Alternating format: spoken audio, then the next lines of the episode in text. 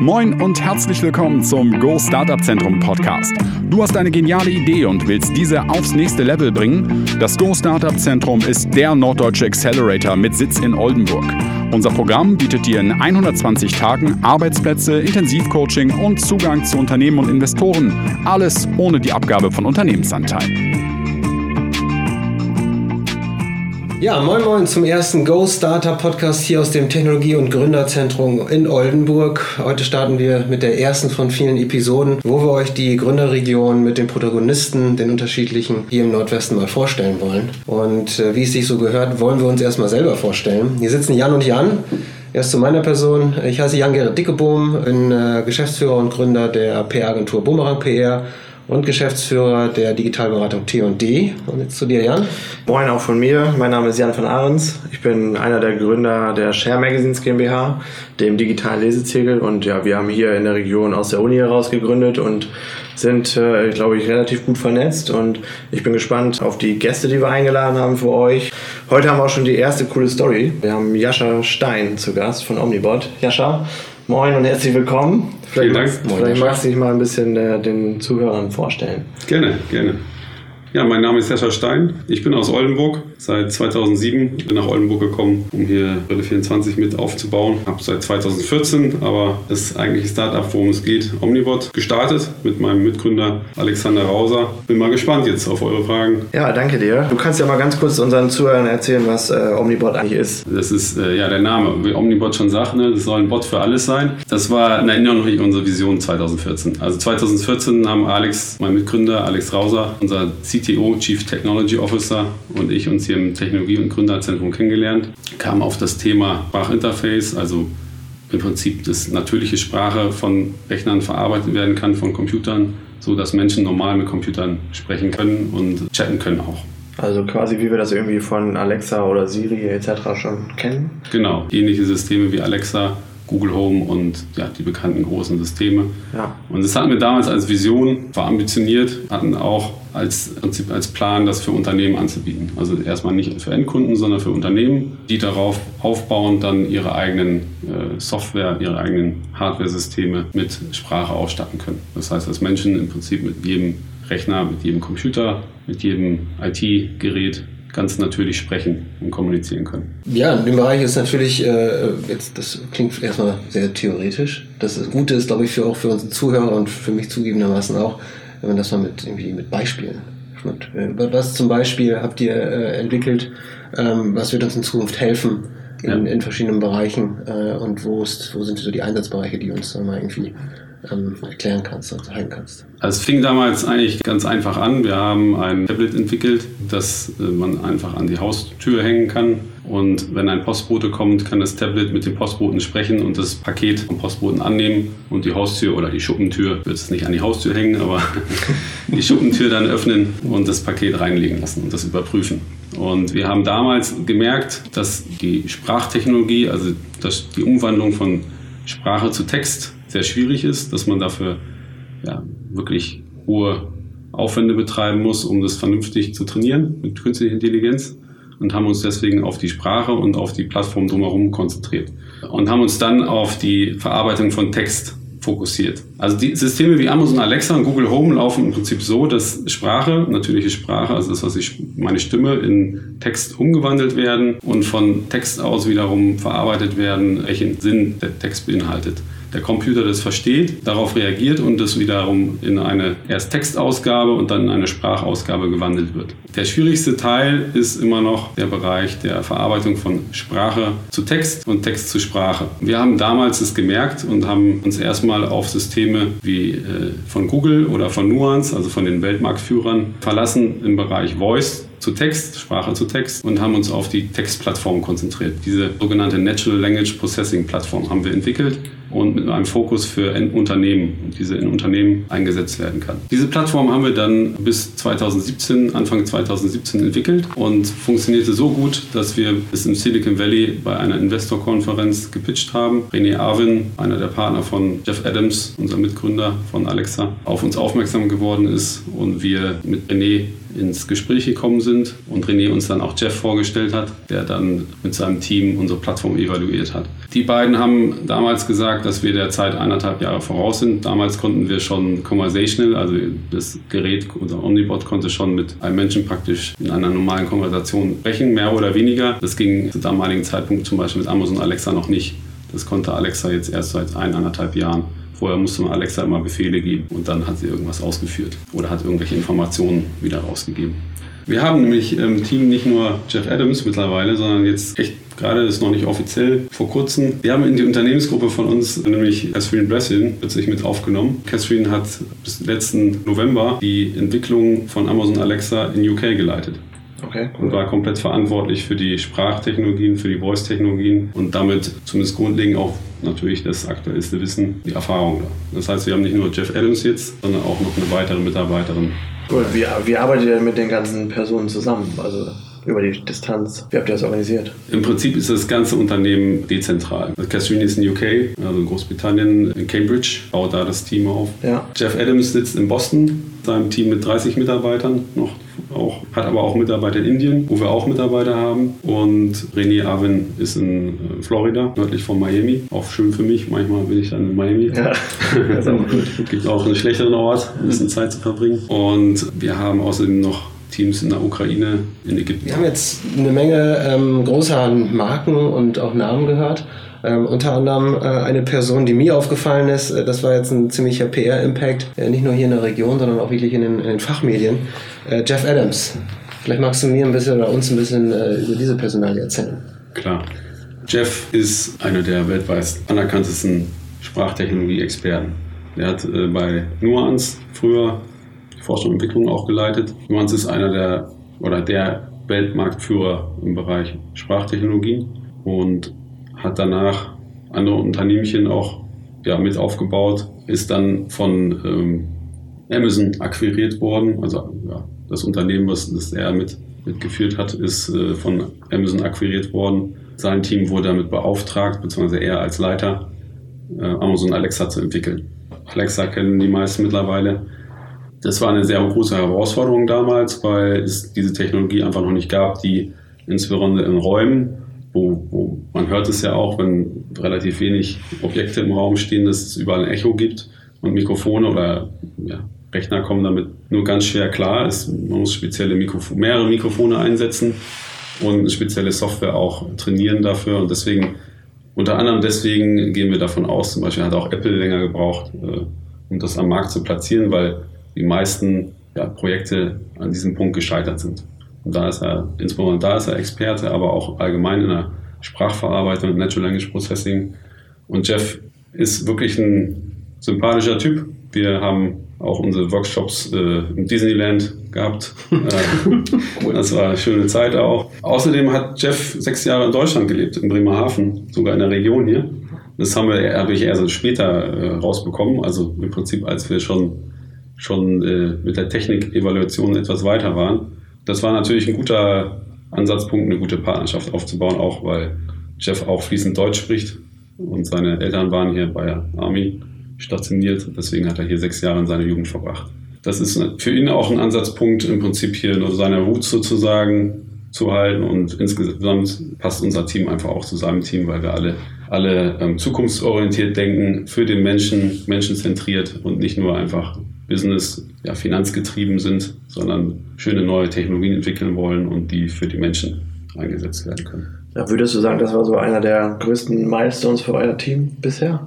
Das auf jeden Fall, klar. Das war nicht nur, nicht nur für uns ähm, eine Bestätigung auch der bisherigen Arbeit davor, sondern hat ganz sicher einen großen Teil des äh, Marketing- und Vertriebsimpact auch ausgemacht, weil wir ich sag mal so, uns hören jetzt auch Vorstände zu, die normalerweise natürlich einem Startup nicht zuhören würden. Weil wir sagen, okay, hey, wir haben nicht nur ähm, eine Top-Technologie, wir sind mittlerweile auch in Europa Technologieführer, weil wir das komplette Set haben. Das haben, hat kein anderes europäisches Unternehmen so in dieser Form. Das haben entweder Unternehmen aus den USA oder aus China, aus Ostasien, auch aus anderen Ländern. Also das zu den Vorständen würde ich gerne nochmal aufgreifen. Du sagst, äh, Vorstände, die euch jetzt zuhören, hätten vorher nicht zugehört. Glaubst du, dass es da generell äh, einen Unterschied gibt für Startups in den, in den USA und Startups hier, dass einfach eine ganz andere Offenheit für äh, neue Geschichten äh, herrscht? Ja, also das ist ein ganz wesentlicher guter Punkt. Äh, das ist auch unsere Erfahrung, deswegen sind wir auch im Silicon Valley dann gewesen ähm, und nicht haben zum Beispiel sind nicht so stark in der Region hier gestartet, sondern wesentlich international, weil unser, nach unserer Erfahrung nach ähm, Deutschland da schon hinterherhängt, was die Entwicklung und auch die Offenheit in der Zusammenarbeit mit Startups und auch mit neuen Technologien angeht. Es wird besser jetzt, muss man wirklich sagen. Programme wie der Go Startup Accelerator sind ganz wichtige Maßnahmen, um das zu ändern, dass wir hier insgesamt offener werden für, für neue, dynamische, junge ähm, Unternehmen. Ich glaube, dass es eine Mischung sein muss und deswegen sind wir auch in Deutschland geblieben und Oldenburg, ähm, das aus alten, im Prinzip aus, auch aus alten Werten, menschenzentrierten Werten und neuen Technologien, neuen Ansätzen, das, das beides zusammen ist wichtig aus meiner Sicht. Weil man sieht es jetzt auch in den USA, die Apple-Aktie hat 30 Prozent verloren und das ist, das ist ein Milliardenunternehmen. Das sind 30 Prozent schon ziemlich viel, das ist kein junges Startup mehr. Da sieht man, dass der Markt völlig überhitzt ist, mal wieder. Wir haben uns entschieden, auch in Oldenburg in der Region zu bleiben, weil wir glauben, dass wir hier oder sicher sind, dass wir hier entsprechende Mitarbeiter auch bekommen, die für unser Core-Team nötig sind, ähm, weil wir die Oldenburg auch lieben. Das ist einfach eine schöne Stadt und die Kultur hier, klar, und unseren Lebensmittelpunkt hier haben. Wir haben uns mit dem, unserem Partner in den USA lange dazu beraten und überlegt, ob wir halt wirklich dann auch nachher doch noch in die USA gehen oder nicht.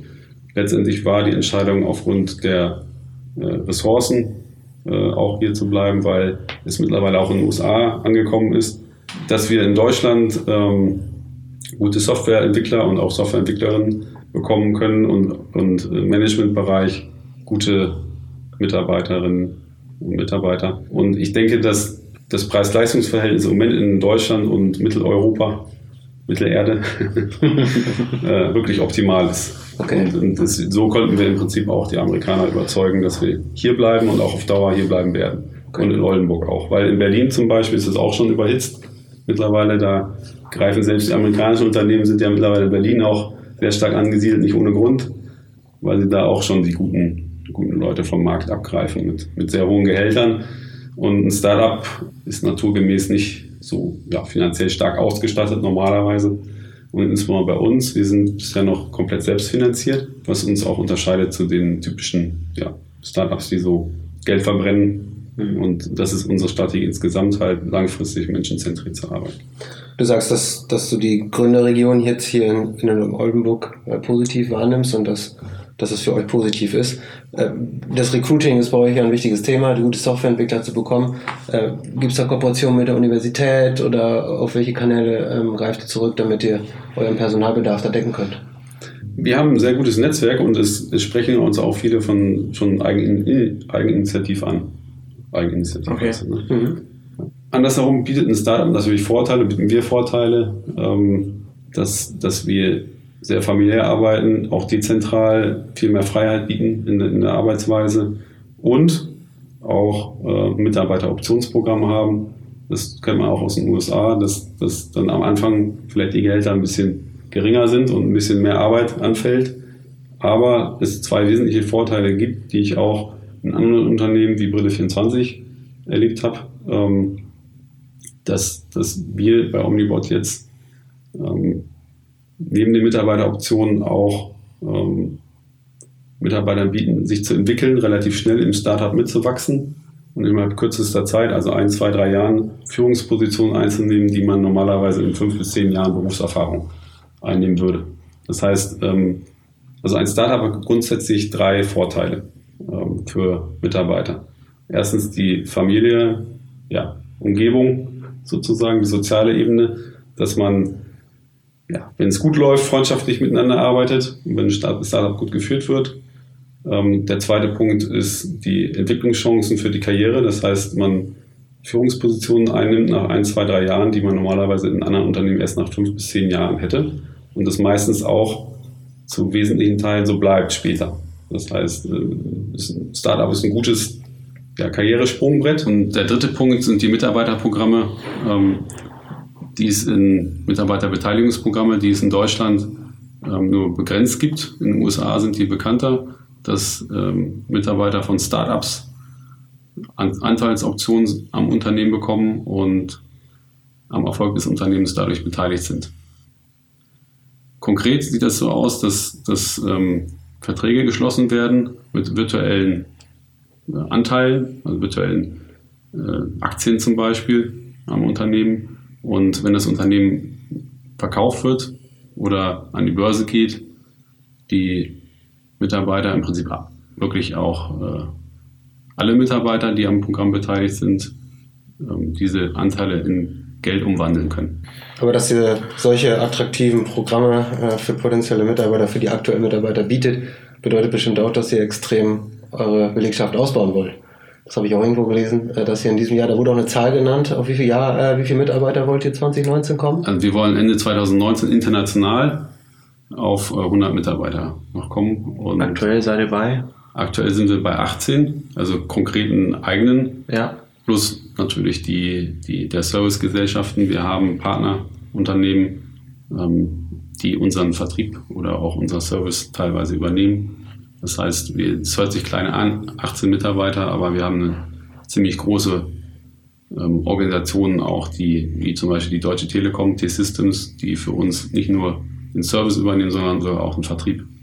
Und wir uns dadurch auf die Entwicklung der Plattform der eigentlichen Software und damit auf unser Kerngeschäft konzentrieren können. Also wenn du zusammenfasst, eigenfinanziert, dann diese riesigen Namen, die ihr da äh, schon in eurem Team habt und 2019 auf 100 Mitarbeiter ist eine, äh, eine Menge zu tun für dieses Jahr. Also 2019 äh, scheint sehr, sehr spannend bei euch zu werden. Ähm, konkret stellt sich natürlich die Frage, ähm, ihr entwickelt schon für, für namhafte Marken. So habe ich das hier und da mhm. schon mal vernommen. Gibt es da konkrete Partnerschaften oder Auftragsarbeiten, die du da schon äh, mal erzählen möchtest? Ja. Volkswagen zum Beispiel hat an 27 Standorten weltweit ähm, eine Software im Einsatz, die zur Planung der Produktion und der Prototypen, der Autoprototypen eingesetzt wird. Das ist eine Software zur Virtualisierung von Objekten, also eine CAD-Software und auch eine Virtual Reality Software wo man im Prinzip, wie man es aus ja, im VR-Bereich kennt, eine virtuelle Brille aufsetzen kann, also eine 3D-Brille, um den virtuellen Raum zu betrachten. Und diese Software ist sehr komplex und wir haben für diese Software einen, einen Sprachassistenten entwickelt, dass nicht nur Mitarbeiter die Software per Sprache steuern können, sondern der Assistent auch wirklich dem Mitarbeiter und der Mitarbeiterin zeigt, ähm, wie man diese Software nutzen kann. Das heißt, es ist ein Trainingstool auch, ersetzt wirklich komplexe Arbeitsschritte im großen Umfang. Mhm. Das ist Volkswagen. Ähm, hast du da noch weitere Beispiele? Weil ich glaube, das ist besonders spannend, gerade Zuhörer.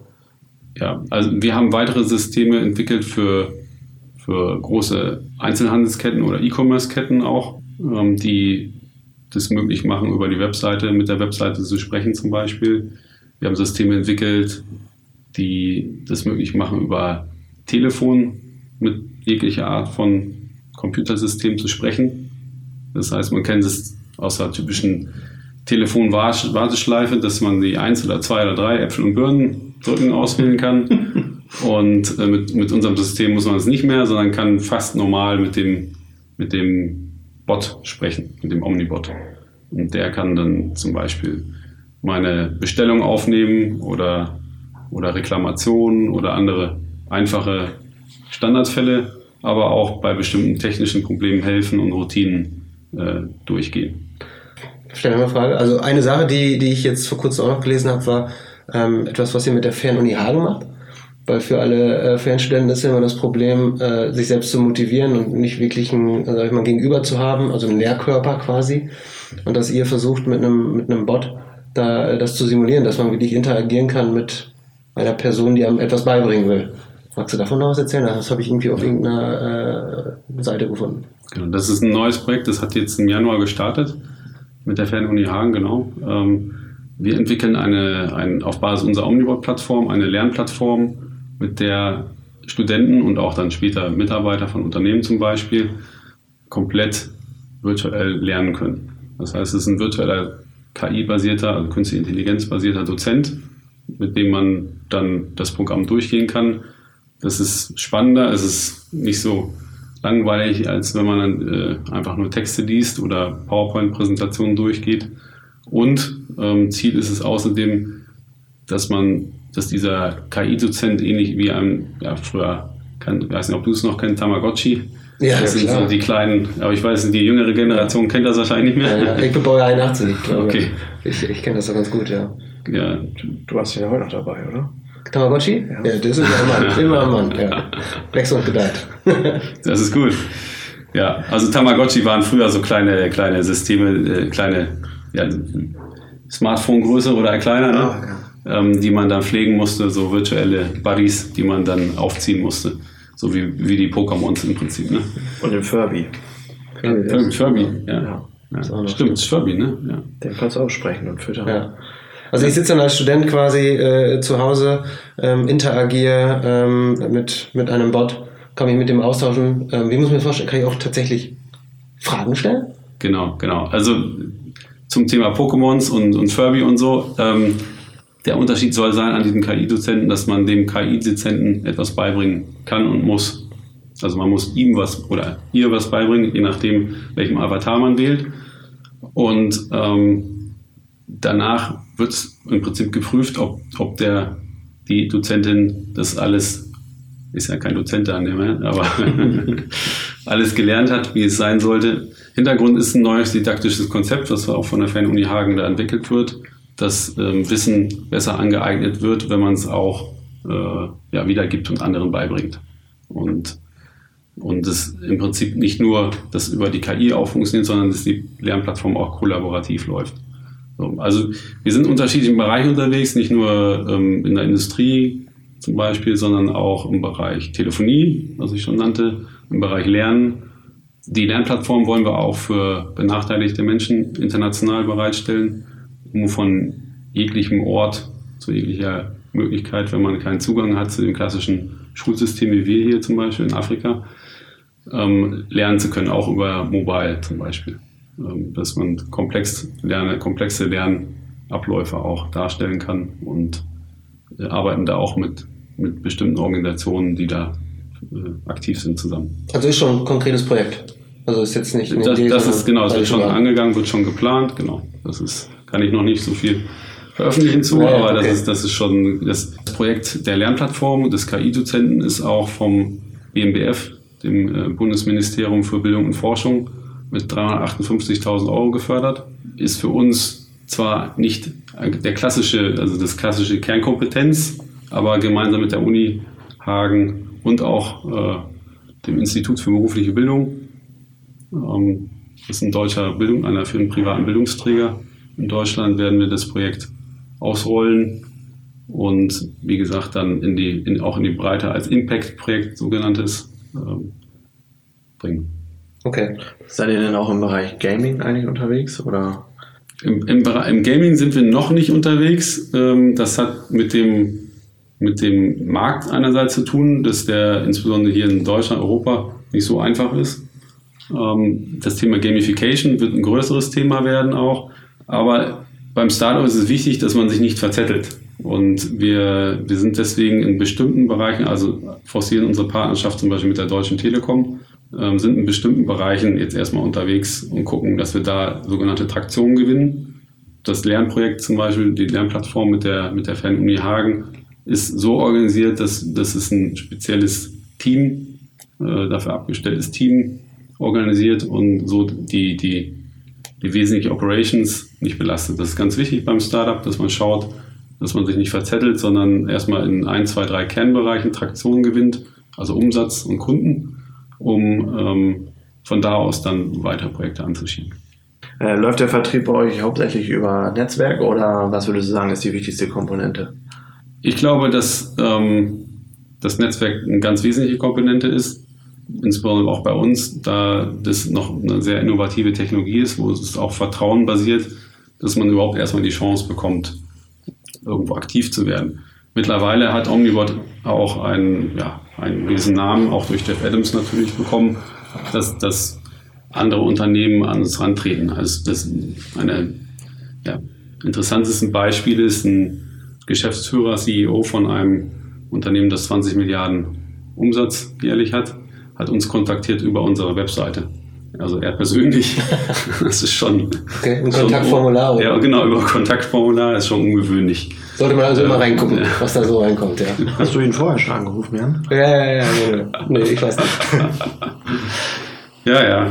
Also es gibt, wir erleben wirklich schon spannende Entwicklungen hier aufgrund der, der PR-Präsenz, die du auch beschrieben hast, ähm, dass, dass wir interessante Kunden und Partner auch bekommen, ohne dass wir aktiv Akquise betreiben. Grundsätzlich für Startups ist es aber wichtig, ähm, die typischen Accelerator-Programme zu gehen. Also letzte Woche waren wir auch bei der Bahn zum Beispiel, haben uns das angeschaut.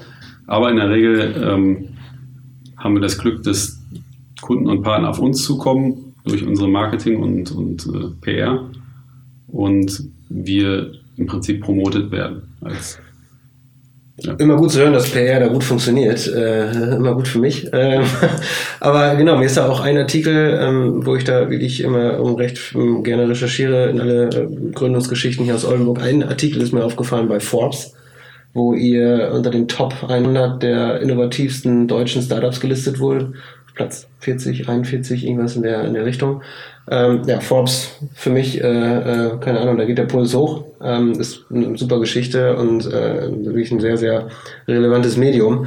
Ähm, wie, wie sieht der, der Impact einer solchen Geschichte aus? Habt ihr ähm, sofort danach gemerkt, äh, äh es kamen Telefonate zustande, es kamen Termine zustande, wo die gesagt haben, okay, wir haben euch da gesehen, ja, wir wollen ja. mehr wissen? Die Listung Forbes war wirklich positiv. Also wir haben danach hohe Resonanz bekommen und Einige von diesen PR-Aktionen kann man natürlich steuern. Bei, bei Forbes jetzt sind wir, haben wir jetzt keine aktive Beteiligung gehabt. Und wichtig ist es grundsätzlich aber immer wieder mal PR zu machen und ein bisschen zu streuen.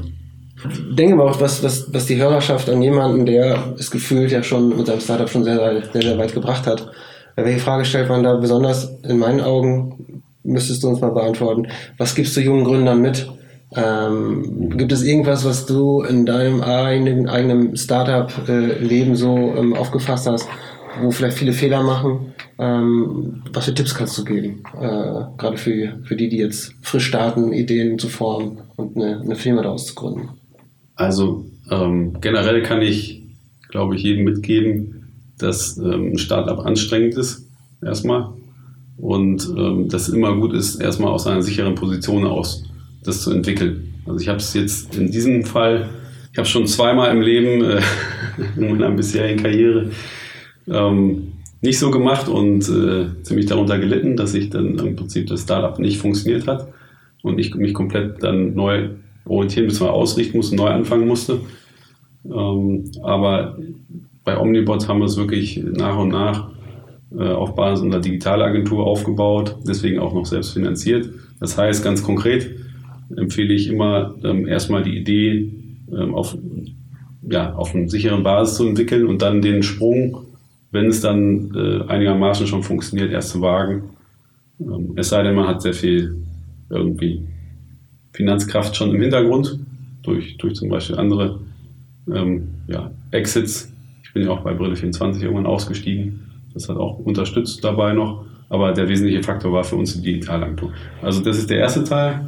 Und der zweite Teil, ähm, dass man sich nicht so leicht einschüchtern lässt von irgendwie Kritik, sondern diese trotzdem immer wieder neu offen aufnimmt, seine Vision verfolgt, diese Kritik sich einholt aktiv und mit in seine Strategie mit einbezieht.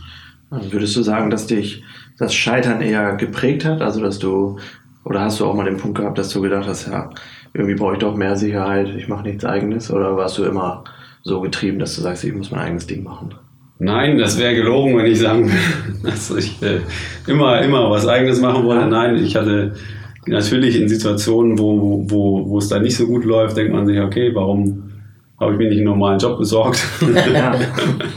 warum habe ich eine normale Karriere gemacht? Und ich glaube, dass wenn man das in dieser Form betreibt, man schon der Typ dafür sein muss. Aber es gibt verschiedene Arten von Startups zu, zu entwickeln und zu gründen.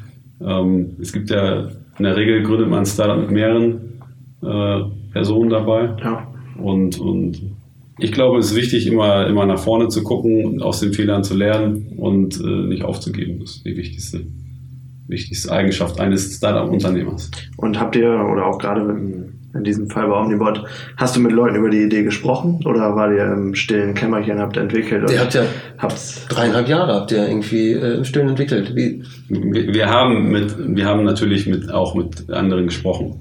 Es ist ganz gefährlich, wenn man was entwickelt, ähm, dass es völlig am Markt vorbeigeht. ja, darauf wollte ich hinaus. Das, genau. das, äh, wir haben schon, aber in einem vertrauten Kreis, sehr engen kleinen Ja. Kreis und nicht öffentlich. Ähm, das war auch ein hohes Risiko und empfehle ich in der Regel auch nicht, das so zu tun, sondern wirklich auch Rat und Ideen einzuholen. Ja. Ähm, aber bei Menschen, denen man vertraut und nicht öffentlich. Das, das am Anfang zumindest, wenn es eine Idee ist oder wenn es eine Entwicklung ist, die, die sich unterscheidet insbesondere. Das hängt vom, vom Konzept und vom, vom Businessmodell auch ab. Ähm, Wir haben, wir haben in der Vergangenheit immer wieder erlebt, dass, dass auch Unternehmer oder Unternehmerinnen, mit denen wir darüber gesprochen oder gearbeitet haben, ähnliche Konzepte dann angefangen haben zu entwickeln. Ähm, ja, das passiert. Ich glaube, es gehört am Markt dazu, dass, dass dann auch andere auf die Idee kommen, vielleicht auch Sprachinterface zu entwickeln, wenn Amazon Alexa sich entwickelt. Manchmal denkt man dann, dass man der Auslöser war, aber ist nicht immer so. Also so ein bisschen Paranoidität gehört dazu als Startup-Unternehmer, aber man sollte trotzdem immer darauf achten, dass man da auch in der Realität bleibt Ja. und nicht denkt, man ist der Einzige der weltweit, der so die Idee hatte, irgendwie das zu. Jetzt haben wir viel gehört von Omnibot und äh, ja, so deinem Daily Business. Äh, wie bist du denn oder was machst du denn außerhalb von deinem Unternehmen noch? Bist du noch aktiv in der Startup-Szene oder beobachtest du besondere Geschichten? Irgendwas, was dir auffällt? Ja, also ich bin seit letztem Jahr äh, bei der Jedi, also ich bin eine Jedi, ein Jedi-Ritter. Und äh, es hört sich jetzt komisch an, Nein, aber äh, Jedi äh, auf Englisch äh, heißt Joint European Disruptive Initiative. Das ist ähm, eine Organisation, die in Europa, die, ja, ähnlich der amerikanischen DARPA, äh, eine Organisation für disruptive Innovationen aufbaut. Ähm, die DARPA in den USA hat zum Beispiel Siri, ähm, das bekannte Sprachsystem, äh, SpaceX und andere ähm, Innovationstechno ja, innovative Technologien finanziert. Und Europa hat sowas noch nicht. Es gibt in Europa viel, ähm, viele Programme im Bereich Innovation, aber noch nicht wirklich so die disruptiven, zur Finanzierung von disruptiven Innovationen.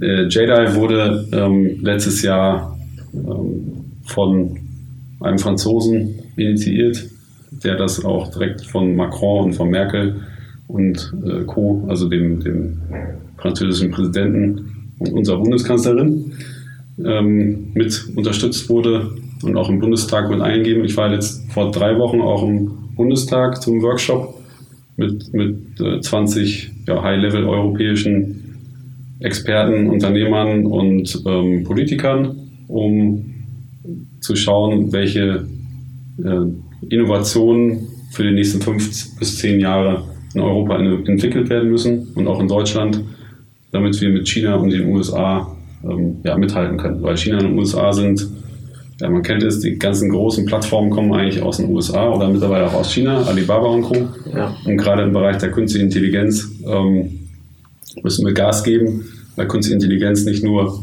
einfach eine Technologieinnovation ist, sondern zu einem sehr starken gesellschaftlichen Wandel führen wird. Im Prinzip müssen wir in 20 bis 40 Jahren, je nachdem wie schnell es geht, nicht mehr für unser täglich Brot, unser Haus und so weiter arbeiten, weil die Energie kommt aus erneuerbaren Energien. Die Maschinen reproduzieren sich selbst im Prinzip und unser Haus wird gedruckt. Also im Prinzip kann durch künstliche Intelligenz und Robotik, in, ob das jetzt in 20 oder 40 oder in 100 Jahren ist, irgendwann wird es soweit sein, unser Lebensunterhalt äh, durch erneuerbare Energien und Maschinen bestritten werden. Und ähm, damit wir erstmal in den nächsten fünf bis zehn Jahren kurzfristig auch mithalten können, ähm, bin ich Mitglied dieser JEDI-Organisation, die dafür zuständig ist, diese Innovation halt zu evaluieren, herauszufinden, was da als nächstes auf dem Programm steht und äh, ja, zum Beispiel, wie gesagt, im, im Bundestag mit Politikern sich aus, austauscht und diese Strategien entwickelt. Wie gesagt, wir sind ja ein äh, Podcast hier für die, für die Gründerregion Nordwest. Ähm, was tut sich denn hier in der Region äh, bezüglich äh, künstlicher Intelligenz? Was, was kannst du da berichten? Da tut sich ganz viel gerade. Ähm, Oldenburg ist gerade erst als KI-Standort für Niedersachsen ausgewählt worden. Und ähm, zum Beispiel mit Roland von Bremen AI ähm, arbeite ich gerade daran, dass wir mit dem Go Startups Zentrum äh, ähm, auch zusammenarbeiten und, und wirklich Oldenburg als KI-Standort ausbauen. Deswegen freuen wir uns natürlich auch, dass, dass wir hier geblieben sind. Jetzt sind wir offiziell KI-Standort und sehen sehr großes Potenzial hier mit, mit, mit äh, verschiedenen Bereichen und, und Organisationen, Unternehmen. Ähm, zum Beispiel die äh, Fraunhofer, ähm, dem Office und der Uni, auch Oldenburg, sowie dem, dem TGO und auch anderen äh, Unternehmen hier wirklich KI voranzubringen, Künstliche Intelligenz in Oldenburg, von aus Oldenburg. Zum Beispiel jetzt der Artikel im, im, äh, in der Computerbild äh, zum Silicon Valley Oldenburg. Das, das zeigt einfach, dass wir jetzt in der Region äh, an dem, an dem, Artikel warst du auch beteiligt, oder? Ja, genau. Ich äh, habe häufiger Termine bei der Computerbild äh, da in der Hafen City und ich, ähm, weil ich halt den Gründerstandort wirklich toll finde, erzähle ich auch mal so, was hier so was sich hier so tut. Und äh, da kam dann irgendwann äh, die Anfrage, man will äh, die Region mal vorstellen. Und der Redakteur, der das machen wollte, bat mich um ein paar ähm, Kontakte. Ähm, und die habe ich dann gemacht und äh, er hat dann äh, ein paar Firmen besucht, die ich dann auch irgendwie vorgeschlagen habe. Auch unter anderem hier im TGO gewesen. Mhm. Und äh, so war der Ablauf da. Ergebnis super. Also ähm, Silicon Oldenburg. So eine coole Region, ja. ja. Ja, Also ich, ich glaube, dass ähm, dass gerade die Oldenburger, aber auch, äh, wir arbeiten sehr stark zum Beispiel in Bremen auch mit zusammen und äh, noch mit Leuten aus Emden. Ich glaube, dass wir hier alle wirklich was tun können, ähm, um die Region als äh, Digital- und KI-Innovationsstandort zu pushen. Und ähm, der Artikel in der Computerbild zeigt das, denke ich, dass das Potenzial besteht. Ich bin in Berlin ja sehr viel unterwegs und sehe, dass da erstaunlich viele äh, auch Oldenburg kennen auch in dem Kontext, äh, im Kontext der Innovation bringen. Ja, kennst du den äh, Titel Detroit Become Human? Das ist, glaube ich, ein exklusives Spiel für die PS4. Und ja, Storyline ist ein bisschen so, dass jeder eigentlich einen Androiden hat, der mit ihm wohnt. Also eine künstliche okay. Intelligenz. Oder auch, der geht für dich einkaufen, sieht halt aus wie ein Mensch, aber ist ein Roboter. Und hältst du sowas in der Zukunft für realistisch? Oder wäre das deine, ich sag mal, deine richtige Zukunftsvision, wie du dir vorstellen kannst, wie die Menschheit später lebt, was wäre das? Wäre das wirklich so, dass fast alles von künstlicher Intelligenz geleitet wird oder was hältst du für realistisch? Gibt es da eine Grenze, die du selber siehst? Ich meine, du bist ja der Experte jetzt. Ja, was heißt schon Experte? Ne? Wir wissen ja nicht, was in Zukunft kommt und das ja, Spiel kenne ich auch nicht so gut. Also nicht wirklich. Ähm, aber ich, ich glaube, ähm, ich glaube ganz fest daran, dass, dass KI Menschen sehr stark unterstützen kann und Robotik auch.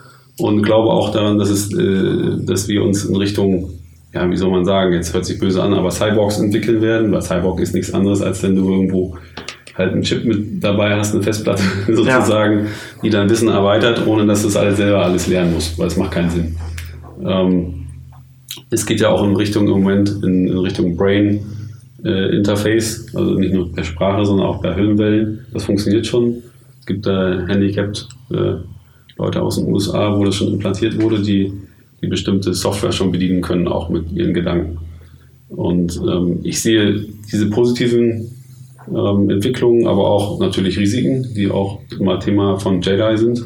Und ich glaube, dass es zu wesentlichen gesellschaftlichen Veränderungen führen wird, im nächsten, schon in den nächsten fünf bis zehn Jahren dass KI, das sehen wir auch bei uns, theoretisch können wir im Callcenter, ich meine, die meisten Menschen wollen nicht im Callcenter arbeiten, ähm, wenn man den ganzen Tag die gleichen Fragen beantwortet und das wirklich auch ein stressiger Job ist. Ich war selbst mal während meiner Ausbildung bei der Telekom äh, im Störungsannahme für zwei Tage und danach habe ich für die restlichen zwei Wochen ähm, war ich auch einmal krank. Hast du selbst eine Störung genommen dann? Hast du selber da angerufen dann? ähm, ja, das ist aber inoffiziell. Also mhm. ich glaube, dass, dass die Technologie unser Freund werden kann, sozusagen, und nicht zwangsläufig äh, missbraucht wird, wenn wir, wenn wir uns darum frühzeitig kümmern, dass die das werteorientiert äh, eingesetzt wird, auch mit grund grundsätzlichen ethischen Aspekten. Wie ich ja vorhin schon betonte, ist Omnibot auch äh, nachhaltig an, an werteorientierten Business interessiert. Und wir achten sehr darauf, nicht nur mit welchen Kunden und Partnern wir arbeiten, sondern auch, ähm, ja, wen wir anstellen und, und ähm, wie wir unsere Strategie ausrichten.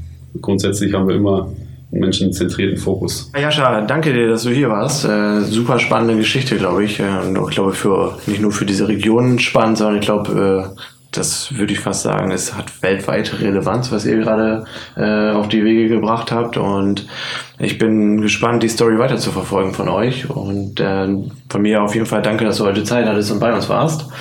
Ähm, ja, auch von meiner Seite äh, vielen lieben Dank, Jascha. Ich glaube, da haben wir zum, zum Einstieg mit dem ersten Podcast schon wirklich ein äh, sehr cooles Thema gehabt und äh, hoffen, dass äh, die Zuhörer da eine Menge mitnehmen. Vielen Dank für eure Einladung. Hat mich wirklich gefreut und wir von Omnibot freuen uns auch immer, wenn uns Leute ansprechen hier aus der Region. Wenn die Zuhörer hier irgendwelche Fragen haben, meldet euch gerne bei uns direkt oder bei mir. Wir sind da für alles offen, irgendwie Unterstützung auch zu bieten ähm, für Startups oder Jungunternehmer und auch ältere Unternehmer. und ähm, ja, freue mich. Danke. Cool. Und äh, wir melden uns bald zurück mit der, mit der zweiten Folge und sagen vielen lieben Dank fürs Zuhören und bis bald. Bis bald. Der Podcast wird präsentiert vom Technologie- und Gründerzentrum Oldenburg TGO, dem Treffpunkt für Startups. Attraktive Räume, ein professioneller Unternehmensservice und beste Netzwerkmöglichkeiten warten auf dich.